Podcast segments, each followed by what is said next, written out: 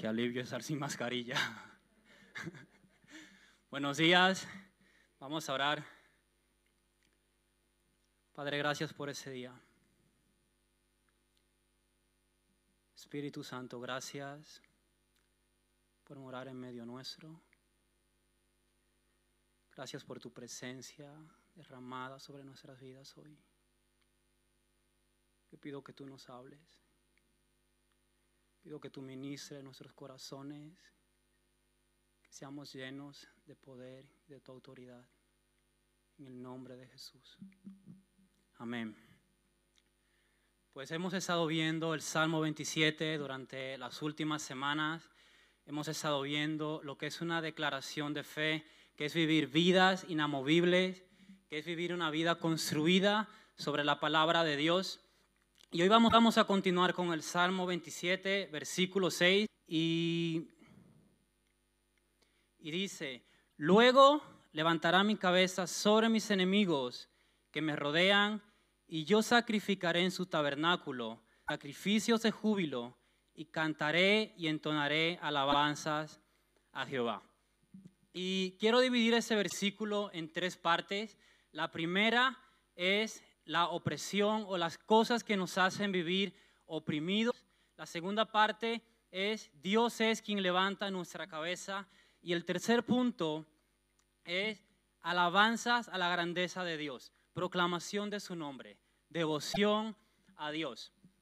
Y vamos a empezar con el primer punto, que es caminar oprimidos o con la cabeza baja o inclinada.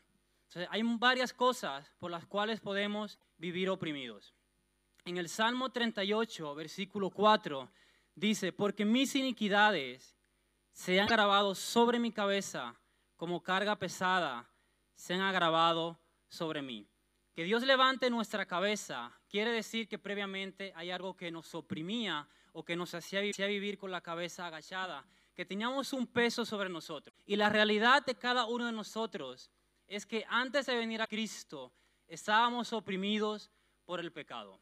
Vivíamos esclavos, atados a, las pasiones de este mundo, atados a cosas que nuestras fuerzas humanas no podíamos ser libres. Y quiero leer una historia que está en 1 Samuel 30, que quiero relacionar con, con ese versículo. Y es una historia de David y sus hombres. Eh, si me acompañas el primera de Samuel 30, dice, cuando David y sus hombres vinieron a Ciclat al tercer día, los de Amalek habían invadido el Neguet y a Ciclat, y habían asolado a Ciclat y le habían prendido fuego, y se habían llevado cautivas a las mujeres y a todos los que estaban allí, desde el menor hasta el mayor, pero a nadie habían dado muerte, sino que se los habían llevado al seguir su camino. Vino pues David con los suyos a la ciudad, y aquí que estaba quemada, y sus mujeres y sus hijos e hijas habían sido llevados cautivos. Entonces David y la gente que con él estaba alzaron su voz y lloraron hasta que le faltaron las fuerzas para llorar. Y las dos mujeres de David, Ainoán, Jerezita, y Abigail, la que fue mujer de Navar, el de Carmer, también eran cautivas. Y David se angustió mucho porque el pueblo hablaba, de apedrearlo, pues todo el pueblo estaba en amargura de arma, cada uno por sus hijos y por sus hijas. Mas David se fortaleció en Jehová su Dios. Y dijo David al sacerdote Abiatar, hijo de Ahimelech, yo te ruego que acerques el efod. Y Abiatar acercó el efod a David. Y David consultó a Jehová diciendo, ¿perseguiré a esos merodeadores? ¿Los podré alcanzar? Y él les dijo, síguelos, porque ciertamente los alcanzará. Y de cierto librarás a los cautivos. Entonces David empieza a perseguirlos hasta que finalmente les da alcance. El versículo más abajo, en el número 17, dice, y los hirió David desde aquella mañana hasta la tarde del día siguiente, y no escapó ninguno de ellos, sino cuatrocientos jóvenes que montaban sobre los camellos y huyeron. Y libró David todo lo que los amalecitas habían tomado y asimismo libertó David a sus dos mujeres. Y no les faltó cosa alguna, chica ni grande, así de hijos como de hijas, del robo y de todas las cosas que les habían tomado, todo lo recuperó David. Y esa historia tiene mucho que ver con ese versículo o con nuestras vidas. Porque como te decía anteriormente, todos nosotros vivíamos cautivos, vivíamos esclavos del pecado, atados. Y al igual que en esa historia, que personas libres fueron llevados cautivos por unos enemigos o por un ejército, nosotros fuimos llevados cautivos por el pecado. Y en esa historia vemos que para que esas personas fuesen libres, un rey, una persona mucho más poderoso que ellos, tuvo que entrar al territorio enemigo para libertarlos, que fue David y sus hombres. Nosotros no podíamos ser libres por nuestras fuerzas. Nosotros no podemos caminar con la cabeza en alto por nuestros méritos o por nuestros esfuerzos. Necesitamos del poder de alguien mucho más poderoso que nosotros para que levante nuestra cabeza. Ahora vamos a poner ejemplos de pecados, cosas que nos hacen vivir cautivos. Amar a Dios sobre todas las cosas. Y cuando preguntamos a la iglesia, ¿amas a Dios por encima de todo? La respuesta común que solemos decir, claro que sí. Dios es lo primero en nuestras vidas. Pero siendo honesto, ¿realmente es Dios lo primero en tu vida? Realmente todos tus afectos, tu devoción, tus motivaciones, cuando te levanta en las mañanas, lo primero que haces es hablar con Dios o, o ese es nuestro Dios en las mañanas. Vivimos en una época donde hay exceso de información y donde ese dispositivo define nuestras vidas, define el estado de ánimo en el que nos encontramos, define cómo, cómo nos sentimos. Y, y literal nos hace vivir con la cabeza inclinada. O sea, no la levantamos. Literalmente vivimos así.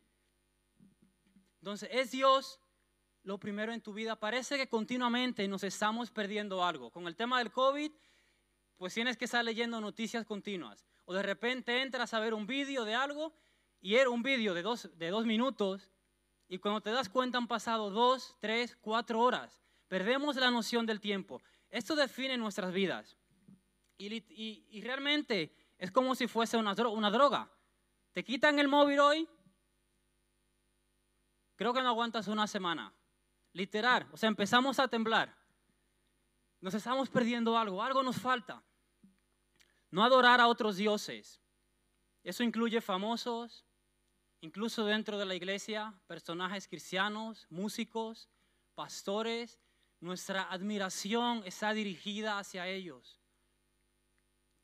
Ministerio. A lo mejor un ministerio puede ser nuestro Dios. A lo mejor nuestros afectos están en lo que, en lo que hacemos en la iglesia, en lo que servimos. Adulterio. Y a lo mejor estás aquí hoy, tiene tu esposo o tu esposa y puede que estés flirteando con otra persona, con una mujer o otro hombre. Y, y a lo mejor no has llegado a cometer el acto, pero sabes que eso te está oprimiendo. Sabes que eso te está conduciendo a un territorio de cautividad y de esclavitud del que no puedes levantar la cabeza. A lo mejor no estás casado estás teniendo sexo fuera del matrimonio. O no has consumado el acto, pero estás pasándote de la raya. Haciendo cosas que sabes que delante de Dios no están bien.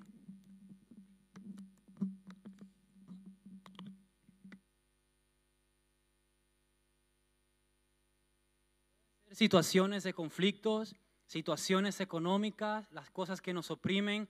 Sabes, cuando terminó la primera ola del coronavirus, tenemos en casa unos vecinos que tienen una niña y siempre coincidíamos con los abuelos de, esa niña. Y algo curioso es que cuando bajaba al parque, eh, esas personas por lo visto tienen varios pisos. Y sabes, hace unos años creo que el denominador común en España o lo que mucha gente le brindaba seguridad era tener una casa en propiedad, tener posesiones. O sea, quien tiene una casa, en cierta manera estás tranquilo. No tienes que preocuparte pues, de pagar el alquiler, pagas la hipoteca o si lo tienes pago, pues duermes tranquilo. Y esas personas tienen varias propiedades. Y esto es lo que les da seguridad y les da tranquilidad a ellos. Sabes, nuestra situación económica, cuando va bien, nos hace vivir confiados, nos hace vivir sin preocupaciones, sin que no estamos oprimidos, no estamos angustiados. Pero sabes, termina el coronavirus y todos sabemos la situación extrema que estamos viviendo.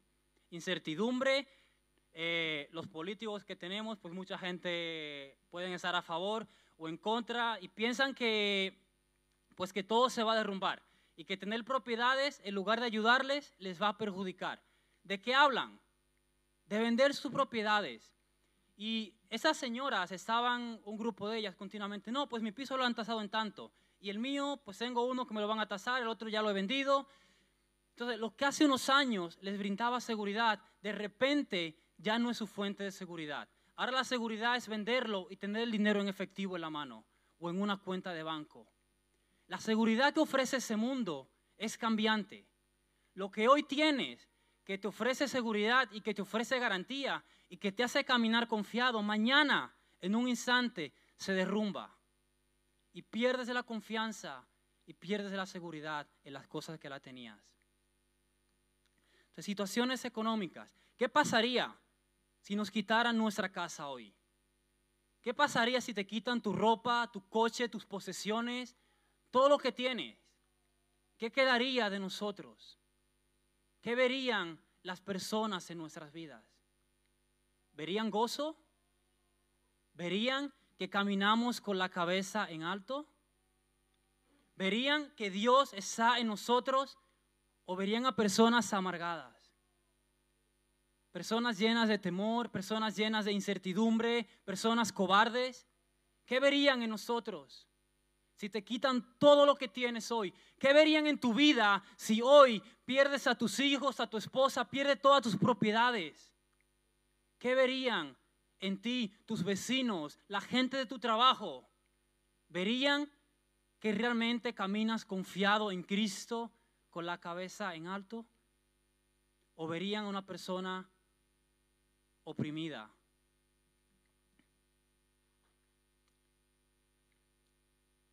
circunstancias abrumadoras, una pérdida inesperada, eh, donde sientes que no puedes salir, que es un bucle, puede ser una enfermedad, las cosas que nos oprimen.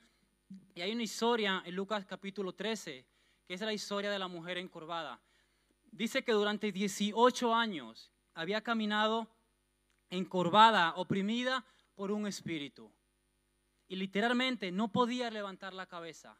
No podía caminar con la cabeza en alto. Hasta que tiene un encuentro con Cristo, Cristo le dice, levántate, enderezate. Y esta mujer es sanada al instante. Y dice, estaba oprimida por un espíritu. dice, cuando se encuentra con Cristo, se enderezó, fue sanada. Y el versículo dice, y glorificaba a Dios. Y quiero que, te quedes con esto. Glorificaba a Dios porque es algo importante que vamos a ver más adelante. La razón por la que Dios nos hace libre de la opresión, la razón por la que Dios levanta nuestra cabeza, es para que demos gloria a Dios. Oprimidos por el diablo.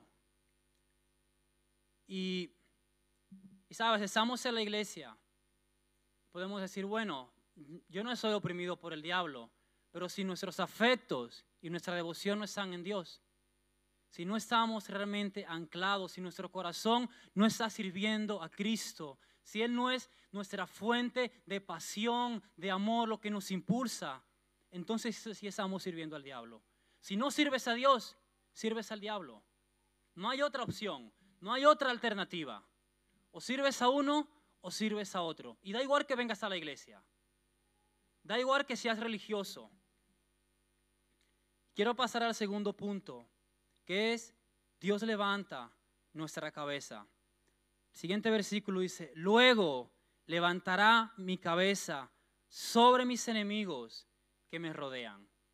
Cuando se llevaron cautivas a las mujeres de David, sus hijos, de lo del ejército, dicen que todos entraron en una profunda depresión, entraron en una amargura profunda, hasta el punto que querían apedrear a David.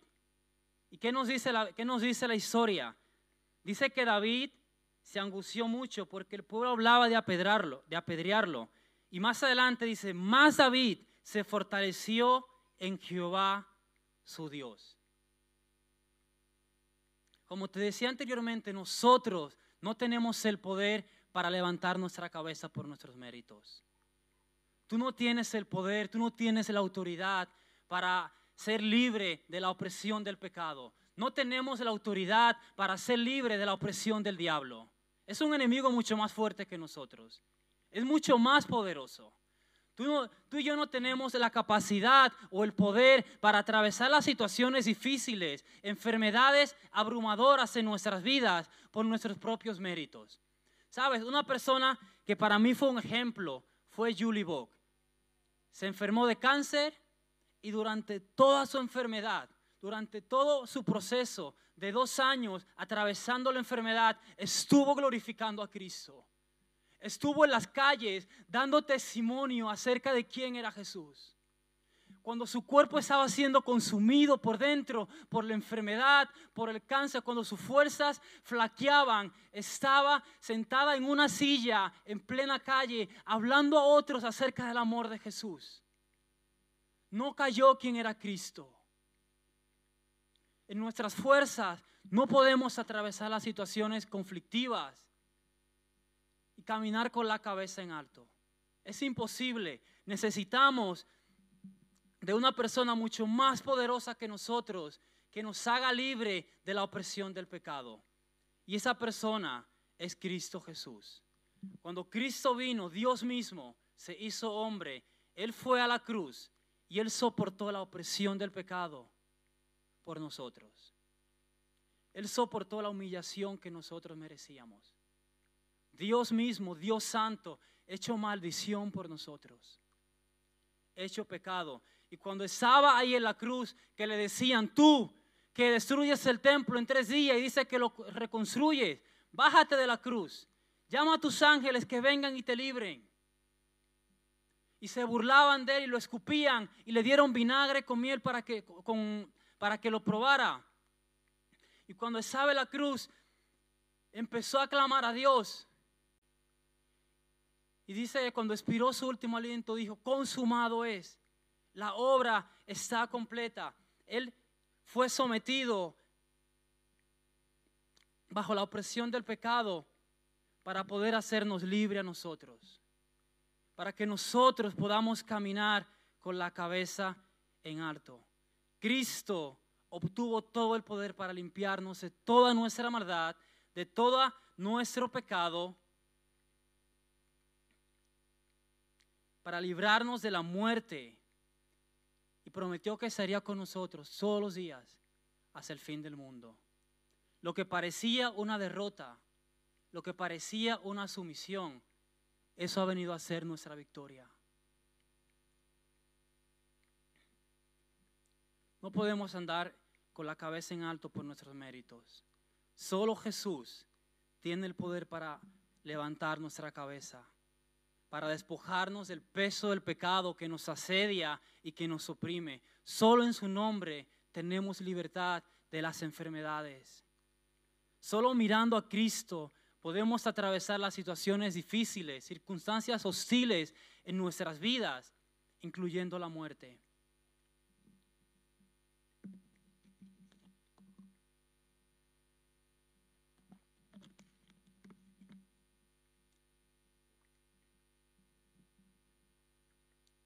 Jesucristo rescató nuestras vidas de las garras de Satanás. Él nos libró de las tinieblas. Aun cuando Él fue abandonado por sus mejores amigos, por sus cercanos, aun cuando todo se levantó en su contra, Jesucristo siguió adelante. Él no vio la cruz como un estorbo. La tumba no fue un obstáculo para Jesús. La muerte no lo pudo vencer. Él venció la muerte y resucitó y está sentado a la diestra de Dios Padre. Y desde su trono Él nos anima a nosotros, sus seguidores, a caminar con la cabeza en alto hoy. Él nos infunde nuevo aliento para que caminemos en victoria. Él nos infunde nuevo aliento para que aún en medio de los desiertos, aún en medio de las pruebas que tú y yo tengamos que atravesar, en situaciones conflictivas, en situaciones donde eh, vemos muerte a nuestro alrededor, podamos poner nuestros ojos en Jesús y caminar confiados en Él, sabiendo que Jesús es nuestra victoria. Cristo entró en el territorio de cautividad para conducirnos a libertad, mostrando así lo poderoso que es Él, mostrando así lo asombroso de su gracia y de su poder. Él llevó cautiva a la cautividad, dio muerte a la muerte, enterró a la tumba, sometió todos los poderes y autoridades bajo su autoridad y su dominio. Y Jesucristo restauró el libre acceso al trono de Dios. La relación que estaba rota a causa de nuestros pecados, Jesucristo restauró esa relación. El libre acceso al trono de Dios, al lugar santo, el lugar donde no podía entrar nadie más, solo el sumo sacerdote, una vez al año. Él restauró el acceso al trono. Ofreció su sangre una sola vez y para siempre, para presentarnos santos, justificados, sin mancha, sin pecados, delante de Dios. No es nuestros méritos, no son nuestros esfuerzos. Sabes, hay una gran diferencia entre caminar en la cabeza en alto, porque confiamos en nosotros mismos, porque confiamos en nuestras fuerzas, en nuestros talentos, en nuestros dones, en lo que en nuestras posesiones, en nuestro orgullo, a caminar con la cabeza en alto porque hemos sido realmente perdonados y porque nuestra confianza está puesta en Jesús. Cuando caminamos con la cabeza en alto, guiados por nuestros méritos y por nuestro orgullo, el resultado es oprobio y es vergüenza y es humillación. Todo el que se enaltece será humillado. Pero cuando nos sometemos bajo el señorío, bajo el reino, bajo la autoridad de Cristo, entonces Él levanta nuestra cabeza. Entonces Él nos exalta. No se trata de nosotros. Nunca se ha tratado de nosotros ese mensaje del Evangelio. Siempre empieza y termina con la persona de Cristo. Siempre se ha tratado de Él. Y el siguiente punto dice, y yo sacrificaré en su tabernáculo sacrificios de júbilo, cantaré y entonaré alabanzas a Jehová, devoción a Dios. Sacrificios y alabanza no es venir un domingo aquí a la iglesia y cantar tres canciones. Eso no es un sacrificio de alabanza. No es irte a tu casa y, o venir a una reunión de jóvenes y pasar un tiempo divertido, un tiempo agradable donde oramos juntos y luego te vas a casa y no pasa nada más. Sacrificio de alabanza es que aun cuando tus circunstancias y tus situaciones más difíciles te dicen, no hay motivo para adorar a Dios, no hay motivo para que tú mires a Cristo, tú te levantas en fe y dices, yo voy a poner mi mirada en Jesús porque Él es digno de recibir toda la gloria y todo el honor y todo el poder. Aun cuando contra mí se levante ejército, aun cuando los conflictos en tu casa, los conflictos matrimoniales, aun cuando tus hijos sean unos reverdes sin causa y te desobedezcan, aun cuando tus padres te maltratan y te humillan, tú puedes levantar tu mirada y mirar a Jesús porque Él es digno. Tú puedes levantar tu mirada y dar gloria a Jesús y adorarle. Eso es sacrificio de alabanza. Que aun cuando todo te dice, yo no tengo por qué estar pasando por esto, tú decides confiar en Jesús y decirle, voy a adorar y voy a someterme a su reino y voy a someterme a su autoridad y voy a rendir mi vida y mi corazón y mis afectos y mi devoción y todo lo que tengo porque Él lo merece y porque Él es digno. Jesucristo no solamente levantó nuestra cabeza, sino que también nos dio su Espíritu Santo.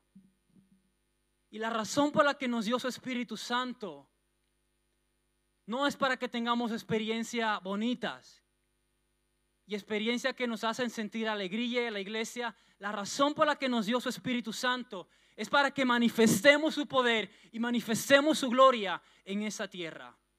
La razón por la que Cristo nos selló con su Espíritu Santo y nos vistió de autoridad y de poder es para que mostremos su gloria en esa tierra de los vivientes. En esa tierra donde abunda la muerte y abunda el pecado y donde todo el mundo le da la espalda a Dios, tú y yo hemos sido llamados a mostrar la magnificencia de Cristo, a mostrar su grandeza en este mundo. Él nos dio su Espíritu Santo, no para nuestra propia vanagloria, sino para que glorifiquemos el nombre de Jesús. Esa es la razón por la que hemos sido sellados. Esa es la razón por la que hemos sido llamados. Y mi pregunta es, ¿por qué no estamos viviendo esto, iglesia? ¿Por qué yo no estoy viviendo esto? Mira, en 2019 yo regresaba de Turquía y estaba en un aeropuerto en Ucrania y cuando estaba en el aeropuerto, había un grupo de judíos ortodoxos. En medio de un pasillo enorme donde pasaban miles y miles de personas, estaba ese grupo de personas reunidos orando, adorando a Dios. Y de repente, yo me detuve unos minutos porque mi escala faltaba un montón de horas para el siguiente vuelo, para observar esa escena. Y de repente veo que viene un joven por el pasillo corriendo como loco y se une a ese grupo y empieza a orar unos dos, tres minutos. Y de repente se levanta y empieza a correr con su equipaje otra vez por todo el aeropuerto. Imagino que su vuelo estaría a punto de, pues, de partir. Pero lo que me llamó la atención es que independientemente de que posiblemente podía perder su vuelo, este hombre se detuvo en el momento donde su comunidad se unía para tener su tiempo devocional.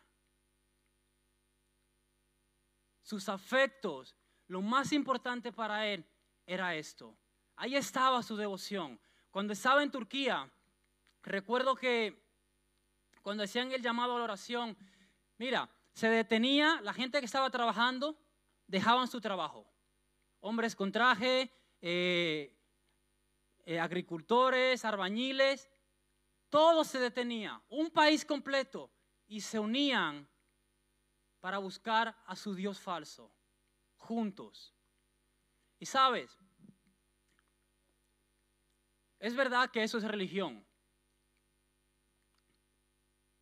Y como iglesia hemos criticado esto, diciendo, bueno, es que eso es, eso es religioso. Como cristianos, ya nosotros vivimos un tiempo de gracia. No tenemos que vivir eso. Y sabes, hemos utilizado esa excusa para justificar nuestra falta de devoción a Dios. Hemos usado esto para justificar dónde están nuestros afectos y dónde está nuestro corazón. Yo no te estoy hablando de religión. Yo te estoy hablando de una decisión del corazón. Cuando estamos en las reuniones, y eso yo lo he visto, también lo he hecho la alabanza o la prédica, tenemos cosas más importantes que nos estamos perdiendo. ¿Dónde está nuestro afecto? ¿Dónde está nuestra devoción a Dios? ¿Qué está pasando con nosotros? ¿Por qué hemos apartado la mirada de lo más importante, que es Jesús? Y Como te decía, utilizamos ese argumento para decir, eso es religión. Pero ¿sabes cómo oraban los profetas en el Antiguo Testamento? Dice que se cubrían el rostro en señal de duelo y se llenaban el cuerpo de ceniza y caían postrados ante Dios, clamando desesperado, pensando que iban a ser consumidos por el Dios santo y el Dios poderoso caían postrados ante Dios pensando que iban a perder la vida ante un encuentro con Dios. Y clamaban desesperados por sus propias vidas y por los pecados de la comunidad. Se sometían bajo el dominio y la autoridad de Dios, pero Dios lo levantaba para que proclamaran sin temor, con denuedo, con autoridad el nombre de Dios. Caían postrados ante Dios pero eran levantados en poder y en autoridad para proclamar su nombre sin temor alguno, incluso cuando eso significaba perder la vida. ¿Cuándo hemos experimentado eso nosotros? ¿Cuándo fue la última vez, Iker, que clamase hasta quedarte sin aliento por una persona que no conoce a Cristo?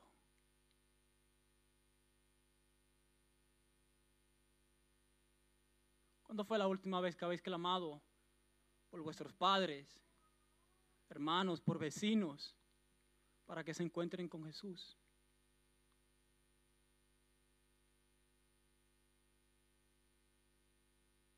¿Cuándo fue la última vez, Iván y Tatiana, que habéis clamado por vuestro hijo desesperadamente hasta quedaros sin fuerza y sin aliento para que Dios lo llene con su Espíritu Santo y sea un hombre avivado lleno de fe?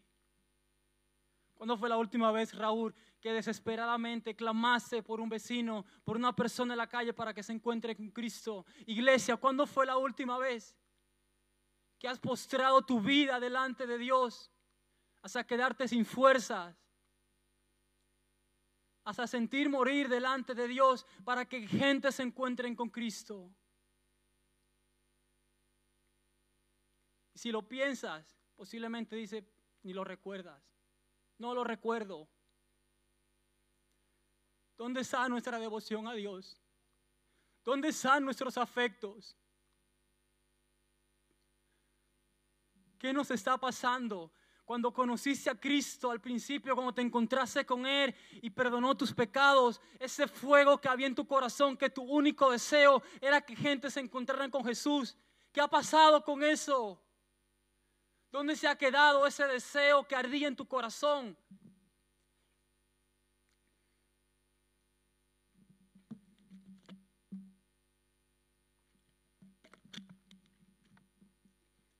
Yo no sé si has leído la historia de David Breiner. Era un joven que con 25 años se fue de misionero a, a una tribu de los indios pieles rojas en Estados Unidos en 1740 y algo. Y esos indios consideraban a los americanos como sus enemigos. Y dice que David Breiner estaba postrado en el suelo, en medio de la selva, clamando a Dios, desesperado por perdón para esa tribu, para esos indios que se encontraran con Cristo. Horas y horas intercediendo a Dios que los salvara, que los perdonara, que se encontraran con Cristo. Dice que los indios estaban alrededor y su costumbre, si entraba un extranjero, un americano, era matarlo porque lo consideraban su enemigo, porque le robaban su territorio, sus propiedades, sus mujeres. Y cuando vieron a David Breiner completamente rendido ante el Dios vivo, vieron un corazón devoto que clamaba desesperado, cesar sin aliento, completamente exhausto delante de Dios, decidieron marcharse. Y al día siguiente, David Breiner entró en esa comunidad y empezó a predicarles Isaías 53. Ciertamente Él llevó nuestros pecados y nuestras enfermedades. El precio de nuestra paz fue sobre Él con un intérprete. Y esas personas cayeron bajo convicción de pecado. Empezaron a llorar y entregar sus vidas a Cristo. Charles Spurgeon, un joven con 17 años, dice que un día de lluvia entró en una iglesia y estaba predicando un hombre que no era muy elocuente y el versículo que estaba diciendo era, mirad a Cristo todos los términos de la tierra y sed salvos. Y escuchó esa palabra y esto penetró en su corazón y puso su mirada en Jesús. Y este hombre con 17, 18 años rindió todos sus afectos, su corazón, su devoción a Dios y en menos de un año estaba predicando a multitudes de más de 20 mil personas. Gente que venía a escucharlo de todas partes, de Inglaterra, de todo el mundo, atraídos por el fuego de Dios que ardía en su corazón. ¿Sabe de qué se alimentaba David Brainer cuando estaba en medio de los, de los indios de maíz servido y de, y de comida rápida. Maíz servido todos los días. Esa era su dieta. La comida para nosotros es un ídolo. Si hacemos una ensalada, tiene que ser la ensalada más colorida que pueda haber en el mundo. ¿Dónde están nuestros afectos? ¿Dónde está nuestro corazón y nuestras motivaciones? Y dice la historia de David Breiner que eh, en cinco años un hombre devoto, rendido a Dios, hizo lo que posiblemente ningún hombre pueda hacer en 70 años, que fue transformar una generación de enemigos, una comunidad que odiaba a los americanos, inundarla completamente con el mensaje del Evangelio.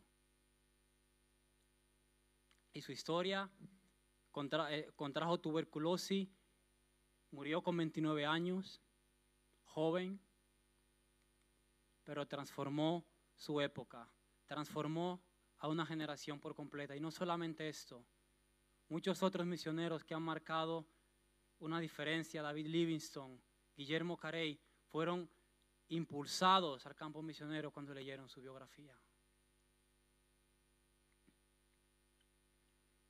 Hace estas personas, para nuestro sistema religioso hoy en día, serían religiosos.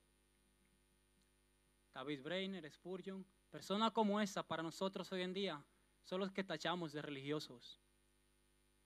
Pero esos religiosos vieron a Dios moverse, vieron a Dios obrar con más poder de lo que nosotros jamás lo hemos visto. Vieron la mano de Dios sobre sus vidas y sobre su ministerio como nunca lo hemos visto nosotros. Y no quiere decir que no podamos verlo. No quiere decir que no sea el llamado para nosotros como individuos y como iglesia. Es nuestro llamado. Es nuestro llamado glorificar a Cristo. Es nuestro llamado caminar con la cabeza en alto, no por nosotros, sino por el poder de Dios obrando a través de nosotros. Pero nuestro corazón tiene que estar rendido a Él. Y yo hace unas semanas estaba caminando por la calle y y mientras, iba caminando estaba pensando en, ideas creativas, ¿no? De, como de compartir el Evangelio con la gente de mi barrio, cómo alcanzarlos. Y estaba como, pues, no sé, pensaba como, bueno, hay gente que canta canciones cristianas que si la escucha parecen románticas y la escucha gente que no es cristiana y como que le mueve algo dentro, ¿no? ¿Habéis escuchado canciones de esa alguna vez? Que sabes que la compuso un, un cantante cristiano, pero no menciona a Cristo por ningún lado. Entonces la puede escuchar cualquier persona y le mueve sentimientos y motivaciones. Y, yo pensaba de alguna manera cómo compartir el Evangelio, como de manera que no fuese agresiva, ofensiva para la gente. Y cuando estaba pensando en esto, Dios me trajo ese, pensamiento. Eso fue lo que Cristo llamó avergonzarse del Evangelio. Intentamos maquillar el mensaje del Evangelio con nuestras ideas y con nuestros métodos. Intentamos suavizarlo, pero el mensaje del Evangelio siempre ha sido ofensivo para muchos. Siempre ha sido motivo de muerte, olor de muerte para muchos. Pero para otros es fragancia de vida. Para otros es esperanza. Y voy a resumir el mensaje del Evangelio el mensaje del Evangelio, estábamos cautivos, éramos esclavos, Dios se hace hombre, viene a la tierra, muere en una cruz como el peor de los criminales, al tercer día resucita, asciende al cielo, derrama su Espíritu Santo sobre nosotros. Cuando nos arrepentimos y ponemos nuestra fe en Él, Él nos perdona y nos ofrece vida. Ese es el mensaje del Evangelio. ¿Hay algo que tú puedas añadir a eso para hacerlo más poderoso? ¿Hay algo que puedas añadir a este mensaje para hacerlo más atractivo? ¿Hay algo que puedas añadir a este mensaje para hacerlo más atractivo a los que no conocen a Cristo? Para añadirle más esperanza o más vida. Mi respuesta es nada. No hay nada que podamos añadir al mensaje del Evangelio. Es poderoso en sí mismo. Y tú lo has experimentado. Esta vida que has experimentado, estás llamado a compartirla con otros. Estás llamado a proclamarla. Una persona que, camina con la cabeza en alto es una persona que no se avergüenza de proclamar el nombre de Cristo. Y una señal de que no estamos siendo llenos del Espíritu Santo es que no proclamamos el Evangelio.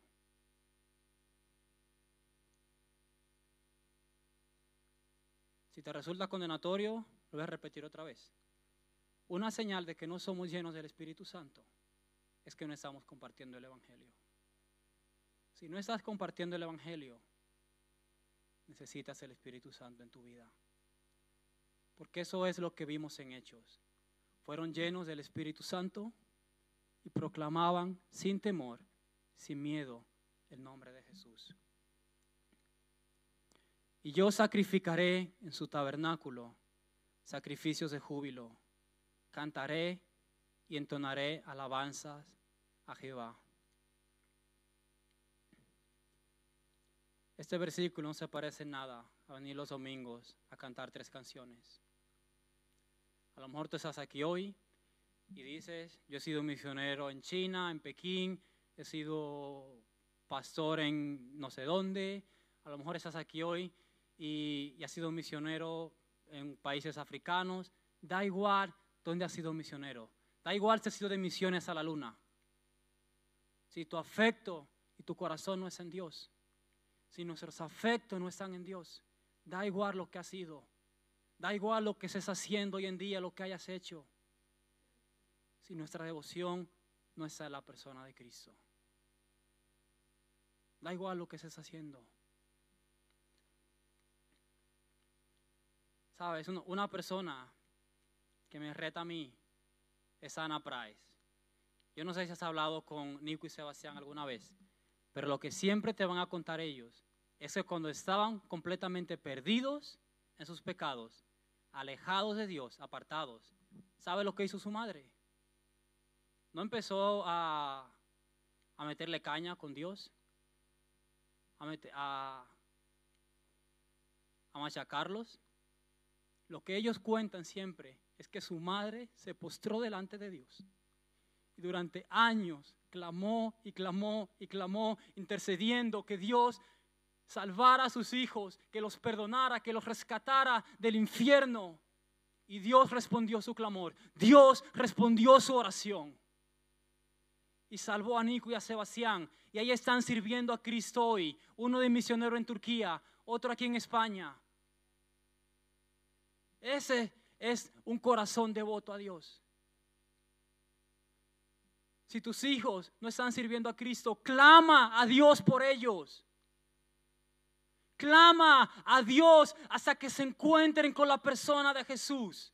Si tu vida es un caos y es un desastre y, tus circunstancias te están abrumando y te están oprimiendo, póstrate delante de la presencia de Dios y clama desesperadamente hasta que no tengas aliento en tu ser y Dios responda a ese clamor. Póstrate, ríndete ante el señorío de Jesús, ante su autoridad, ante su gobierno. Y entonces Él va a levantar nuestra cabeza. Sabes, la iglesia hoy en día, eso es lo que he escuchado, sobre todo los padres, que tenemos muchos temores a, a lo que estamos viviendo hoy en día con todo el tema de los colectivos y, y lo que se está enseñando en la escuela. Ese es nuestro, el temor de muchos padres. Queremos luchar en contra de esos colectivos. Queremos montar organizaciones que debaten y que, y que impulsan nuevas leyes para que nuestros hijos estén seguros y estén protegidos. ¿Sabes qué te digo? Todo esfuerzo humano, todo lo que tú y yo podamos hacer en contra de esto es nada. Lo más poderoso que podemos hacer nosotros en medio de todo esto es alabar a Dios, es exaltar su nombre, es proclamar el nombre de Cristo, inundando la tierra con el mensaje del Evangelio. Y cuando la tierra es llena de este mensaje, entonces todo cambia. Las leyes cambian. Da igual lo que tú y yo podamos hacer para cambiar esto. Nos metemos en luchas sociales pensando que eso es lo más importante. Mira, Cristo, su enfoque no era venir a luchar contra situaciones sociales, sobre a defender el pueblo de Israel porque estaban esclavos del, del imperio romano. Eso no fue lo que él vino a hacer. Eso es lo que el pueblo judío esperaba, pero él vino a algo mucho más importante y mucho más valioso, que era ofrecer vida y perdón de pecados. Y ese es el mensaje que tú y yo tenemos en vasijas de barro. El mensaje más poderoso, el mensaje más increíble que una persona puede llegar a escuchar sobre la faz de esa tierra. No sé cómo voy de tiempo. Tengo que cortar ya. ¿Qué pasa el equipo de alabanza?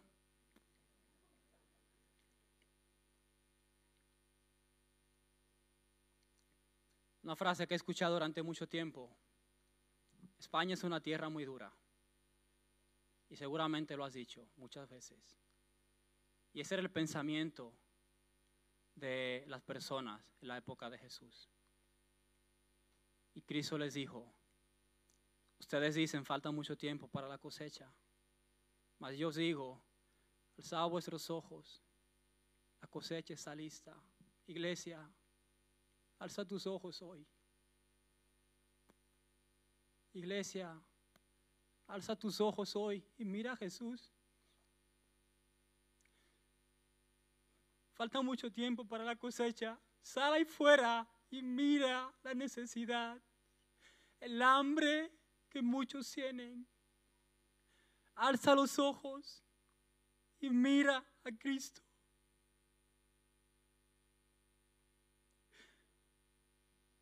Mirad a Cristo todos los términos de la tierra y sed salvos. Los que están jubilados aquí hoy, levantad vuestras manos. Dios os ha llenado con su Espíritu Santo. Vuestro llamado no termina ahora. No os habéis jubilado para vivir vidas tranquilas y vidas relajadas. Ahora más que nunca, vuestro llamado es proclamar a Cristo. Adolescentes, Sebastián, no sé cómo te llamas, vuestro llamado es proclamar a Jesús. Matrimonios,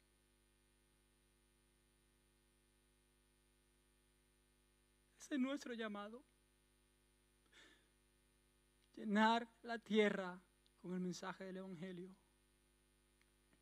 Yo no sé cómo te encuentres hoy. A lo mejor no conoces a Cristo. A lo mejor estás aquí y no has tenido un encuentro con Él. Y si mueres hoy, no sabes dónde vas a ir. Un argumento que siempre utilizamos es no es el momento oportuno, no es sabio hablar. Te voy a decir lo más prudente que podemos hacer. Lo más prudente que podemos hacer es predicar el Evangelio. Lo más prudente que podemos hacer es predicar el Evangelio. Lo más prudente que podemos hacer es predicar el Evangelio. Porque es de vida o muerte. Es de vida o muerte. ¿Quieres caminar con la cabeza en alto, confiado en Dios? Mira a Cristo. Deja de mirar tus situaciones, tus circunstancias. Mira a Jesús. Y da igual tus dones, da igual tus talentos. Da igual si eres una persona con mucha elocuencia, si te sientes muy capaz. Esto no se trata de nosotros. Eso se trata del poder de Dios obrando en nuestras vidas. Da igual cuántos conocimientos tenga. Comparte lo que Jesús ha hecho en tu vida. Nadie puede pasar aquí adelante, pero si no conoces a Cristo, vamos a ponernos de pie.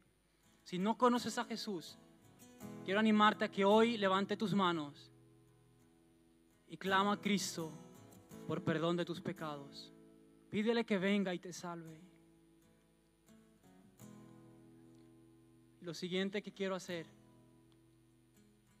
si tus afectos, tu devoción no está en Dios, vamos a pedir perdón por esto.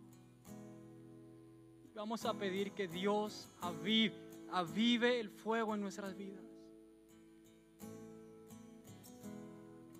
Que podamos caminar con la cabeza en alto glorificando a Dios. La mujer encorvada se levantó y glorificaba a Dios. Esa es la razón por la que Dios ha levantado nuestra cabeza. Que glorifiquemos a Cristo. Espíritu Santo.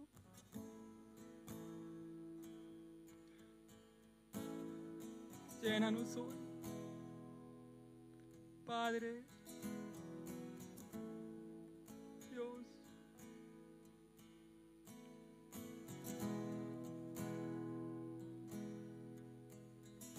Derrama tu espíritu sobre nosotros. Derrama tu Espíritu Santo hoy. Llénanos, llénanos de poder y de denuedo. Si tienes que clamar, levanta tu voz y clama ahora. Clama por esto. Nadie lo puede hacer por ti. Es tú y Dios. Clama que Dios te llene con este denuedo, con esta pasión por proclamar su nombre, por darlo a conocer, para glorificarlo en esa tierra. Dios, despiértanos, despiértanos. Haz la obra que hiciste en David Breiner en nosotros. Haz la obra que hiciste en Spurgeon, en los discípulos.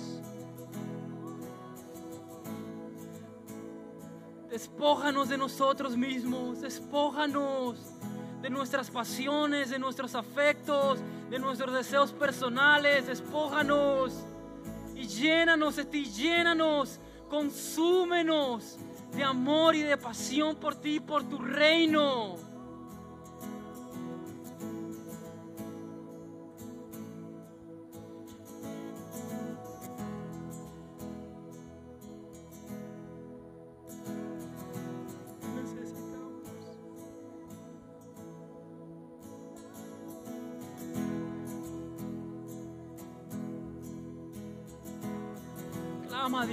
Clama por misericordia, clama. Mira, da igual quien esté a tu lado, no tengas vergüenza, clama a Cristo, porque Él ha prometido derramar su Espíritu Santo sobre tu vida. Él ha prometido llenarte con poder y con autoridad.